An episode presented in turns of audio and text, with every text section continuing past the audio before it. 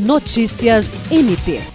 O Ministério Público do Estado do Acre, por meio da primeira Promotoria de Justiça Especializada de Defesa do Patrimônio Público, Fiscalização das Fundações e Entidades de Interesse Social, ajuizou nesta segunda-feira ação civil pública por improbidade administrativa contra o ex-governador do Acre, o Erles Fernandes da Rocha, e a policial militar Raquel Santos de Souza Cunha, tendo como litisconsorte o Estado do Acre, com pedido de declaração de nulidade de ato administrativo e concessão de tutela antecipatória e incidental. A ação, assinada pela promotora de justiça Mirna Mendoza, aponta que, por meio do decreto 6014 de 25 de maio de 2020, o governador, enquanto chefe do Poder Executivo Estadual em exercício, agiu em benefício da policial militar anulando todas as sanções que foram impostas pelo Comando Geral da Polícia Militar do Estado do Acre, sob o argumento de injustiça, destituído de requisitos ilegais constituidores